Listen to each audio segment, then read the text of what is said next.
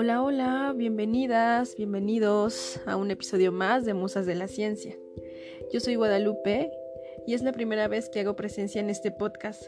Espero que se encuentren muy bien en estos días lluviosos, así como nubladones, que están muy buenos para, para ponernos a escuchar un podcast. Por nuestra parte, ya estamos retomando el ritmo en este espacio de reconocimiento a todas esas mujeres maravillosas que han contribuido al desarrollo de la ciencia. Y bueno, antes de que se me olvide, quiero agradecer a la iniciativa de No More Matildas, que es una asociación de AMIT, Asociación de Mujeres Investigadoras y Tecnológicas. Ellas son de España y tienen una página dedicada a la difusión del reconocimiento de las mujeres en la ciencia. Y fue de ahí que tomamos la idea y la iniciativa de estos episodios. Si pueden ir a, pueden ir a verlas, a buscarlas en internet, tienen muchísimas cosas muy interesantes y pues estaría muy bien que le echaran un ojo. Si no, no hay problema, que aquí les vamos a estar hablando sobre muchísimas mujeres muy importantes en la historia de la ciencia.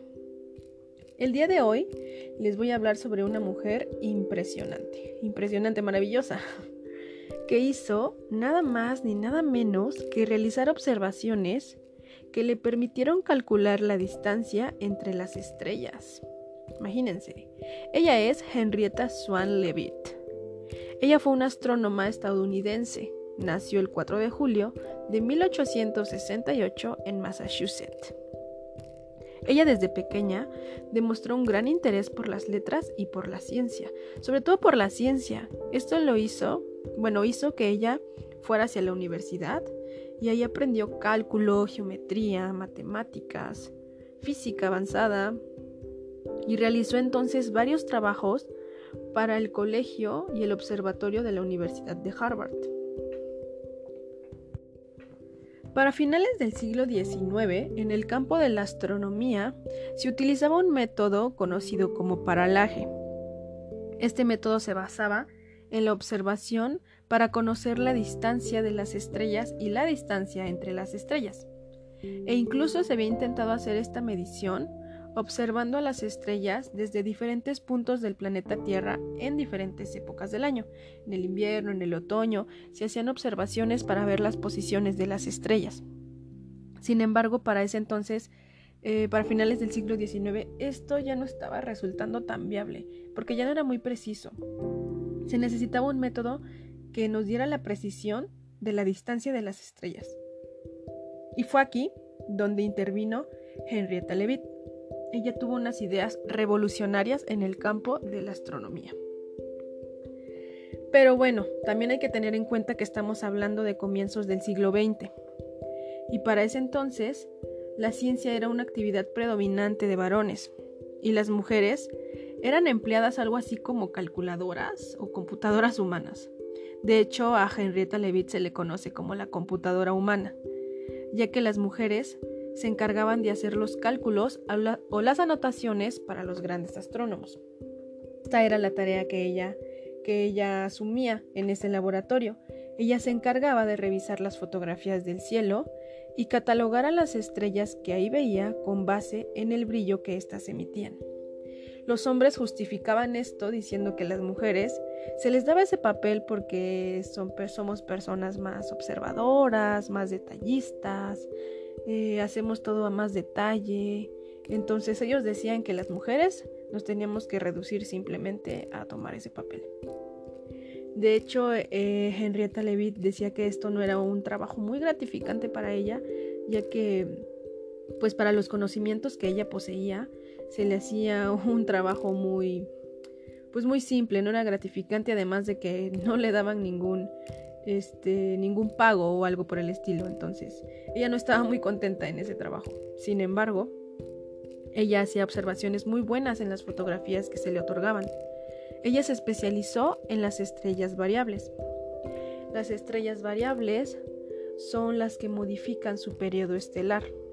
Más específicamente, ella se especializó en unas estrellas llamadas cefeidas que son las que tienen un brillo que va cambiando y que tienen una frecuencia. Ella observó que mientras más grande era la estrella, más lento era su latido o su pulso de brillo. Eh, lo podemos explicar de esta manera. Miren, imagínense o imaginemos que estamos en una discoteca o en un antro, así lo que, lo que ustedes quieran. Y en esa fiesta hay una persona que es muy alta y que es muy robusta. Y por otra parte, está otra persona que es más lenta o más pequeña.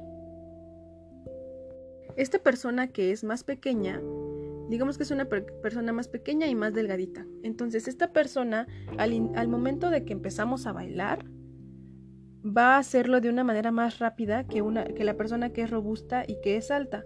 ¿Por qué? Porque la persona que es más robusta, al tener más masa, esto le va a complicar que los movimientos los haga de manera rápida, al contrario de una persona con menos masa. Una persona más pequeña y más delgada va a hacer unos movimientos más ágiles. Lo mismo ocurre con las estrellas. Entre más pequeñas, van a latir o van a producir un brillo con mayor frecuencia que una de mayor tamaño. Entonces con esto, Henrietta pudo inducir que si dos estrellas tienen la misma frecuencia, es porque entonces tienen el mismo tamaño, y al ser estrellas de la misma naturaleza, emitirían luz con la misma intensidad. Y no solo eso, ella dice que si una de las estrellas era más brillante que la otra, era porque estaba más cerca. O sea, logró detectar la cercanía respecto a la Tierra en función de la cantidad de luz que emitían. Imagínense llegar a esa conclusión. Es sensacional.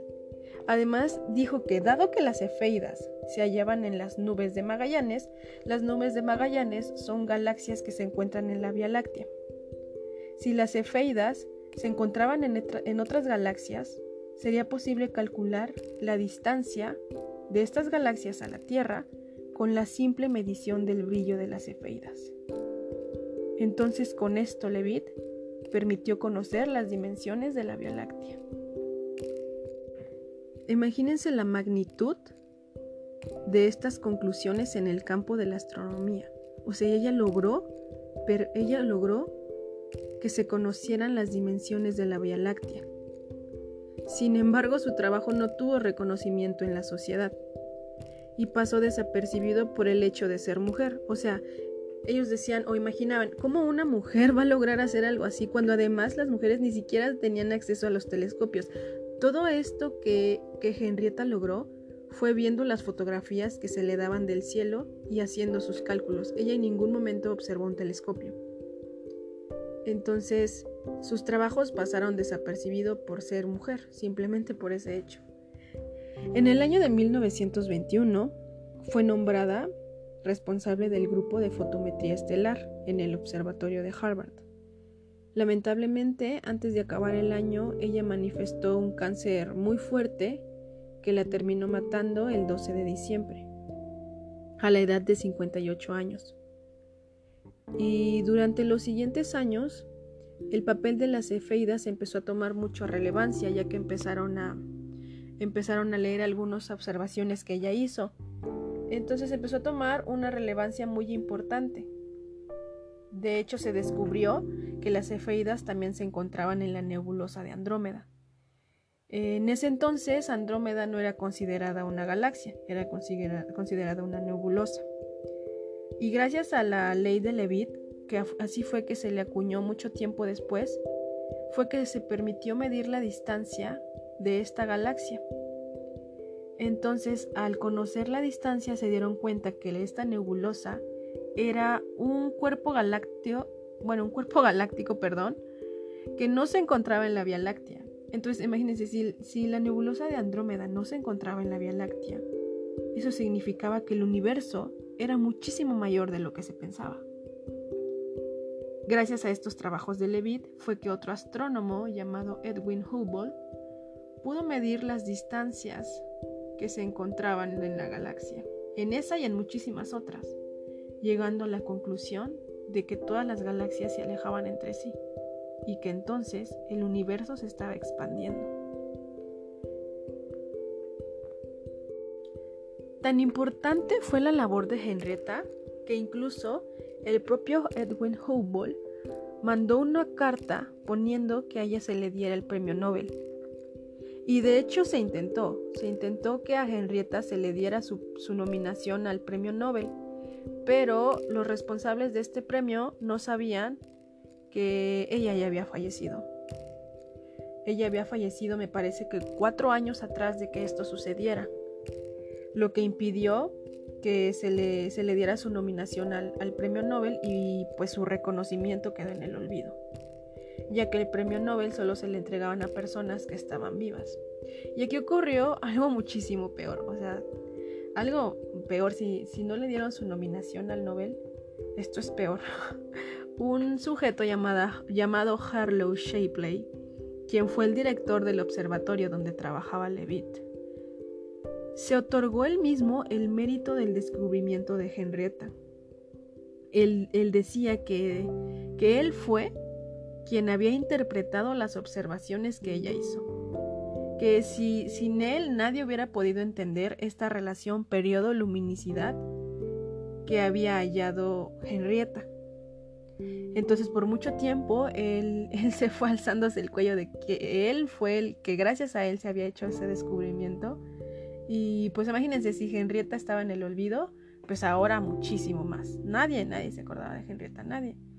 Eh, pero se sabe que ella fue porque en los escritos que ella hacía, las observaciones, los artículos, todo lo que ella iba descubriendo y lo iba notando, hasta el final de esa página ella apuntaba, escrito, descubierto por Henrietta Leavitt. Y es por eso que se sabe que ella fue la que lo descubrió. Entonces, Henrietta Leavitt pasa a la historia como un, pues, un punto central, transformador y revolucionario en la astronomía. Pero a la vez, pues también es un ejemplo de, de la poca comprensión y reconocimiento de la sociedad del papel, del, el papel de las mujeres en la ciencia. De hecho, muchísimo tiempo después, muchísimo, muchísimos años después, se le otorgó el reconocimiento que se le merece y bautizaron a un asteroide y a un cráter lunar en honor a ella. Y si bien no recibió premios en la vida, eh, pues se lo hizo, se hizo después de su muerte. Sus comienzos en, en un área, en una carrera completamente masculina, pues nos muestra lo difícil que es para las mujeres encontrar un espacio que nos, que nos permita poner nuestro intelecto al servicio de la ciencia.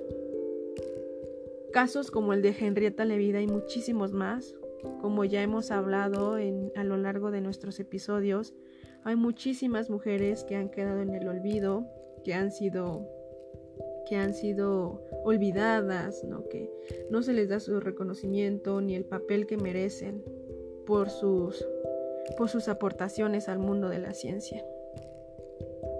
Pero bueno, es nuestro deber divulgar esta información y darles el reconocimiento que se merecen. Espero que, que Henrietta Leavitt sea una mujer que inspire a muchísimas otras para seguir en este mundo, principalmente de la, astronomía, que es donde ella hizo unas cosas impresionantes. Esto es lo que se sabe acerca de ella, esto que les estoy comentando. De hecho, no hay mucha información. Sin embargo, lo que se sabe es maravilloso. Esto es todo por mi parte. Espero les haya gustado esta, este episodio. Vamos a seguir subiendo más. Mis compañeras y yo vamos a seguir subiendo a muchísimas otras mujeres de muchísimas áreas que espero les guste, que espero les sea de inspiración para sus futuros proyectos, para sus futuras investigaciones, porque mujeres mujeres inteligentes, mujeres chingonas, sabemos muchas. Y siempre hay que darle honor a quien se lo merece. Es todo por mi parte. Recuerden seguirnos en nuestras redes sociales. Tenemos, tenemos Instagram, tenemos Facebook. Aparecemos así como Musas de la Ciencia. Y pues espérense al siguiente episodio. Espero que estén muy bien. Hasta luego. Bonita noche, bonita tarde, bonito día. Cuídense. Hasta luego.